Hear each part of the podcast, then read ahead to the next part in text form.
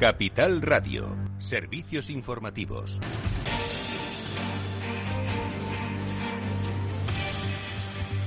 Muy buenas tardes. La Fed rescata a los depositantes de Silicon Valley Bank para cortar el drama.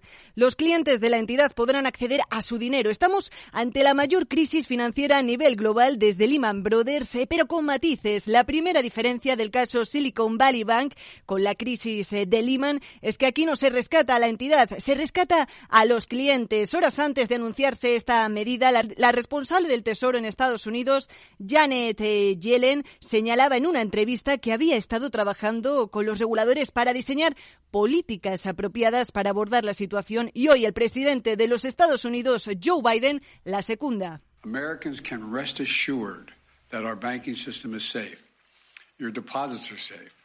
Let me also assure you we will not stop at this. We'll do whatever is needed.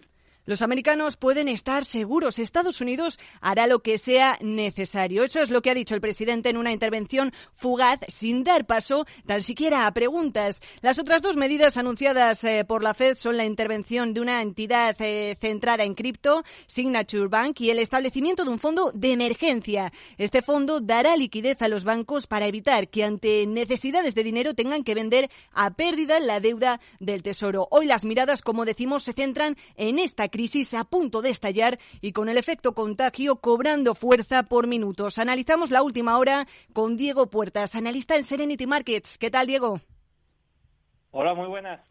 Bueno, eh, tenemos el panorama ahora mismo ya apertura en Wall Street en negativo, se esperaban los números rojos, pero ¿cómo puede pasar un banco de tener un extraordinario crecimiento en los últimos años, pasando de 60.000 millones de dólares en depósitos en el año 2020 a 200.000 millones de dólares en 2022 y un año después quebrar?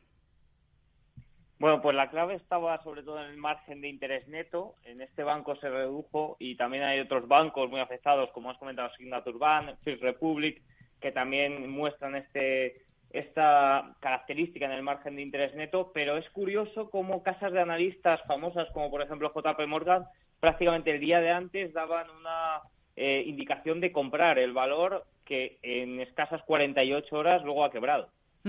Eh, otro punto es, eh, yo creo ahora más en lo que nos fijamos son esas consecuencias, ¿no? Lo que pueda venir detrás. Tenemos en el punto de mira a otra entidad, como bien has comentado, Diego, First eh, Republic Bank, que se ha llegado a desplomar un 60% en preapertura y que ahora mismo la tenemos con descensos que superan el 65%. ¿Hasta qué punto es real el riesgo sistémico? Pues en esta entidad y en otras 10, eh, 12 con unos márgenes de interés neto también reducido, reducidos, perdón, es bastante alto, la verdad.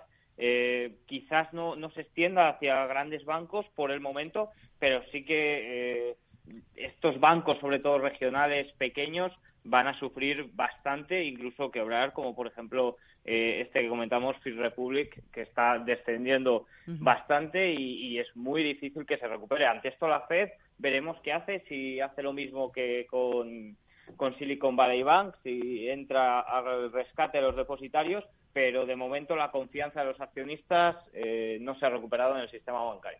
Y una última pregunta, atención a la hoja de ruta ahora de la Fed, ¿no? Porque Goldman Sachs elimina las previsiones de que haya una nueva subida de tipos en marzo. Hemos pasado de prever una subida de 50 puntos básicos a ninguna. ¿Por qué?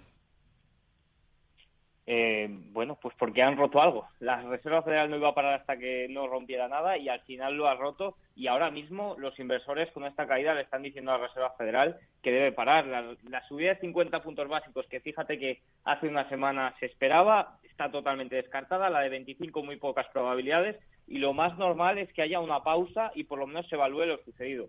Vamos a ver si, no este, si este riesgo no se expande por demás bancos, porque un apoyo de liquidez, una QE temporal que se llama, o incluso bajadas de tipos, yo la verdad que ahora mismo no las descarto para nada. Pues eh, Diego Puertas, analista de Serenity Markets, muchísimas gracias y estamos muy pendientes también de las palabras del presidente de la Reserva Federal, Jerome Powell, que se esperan a lo largo de la tarde de hoy.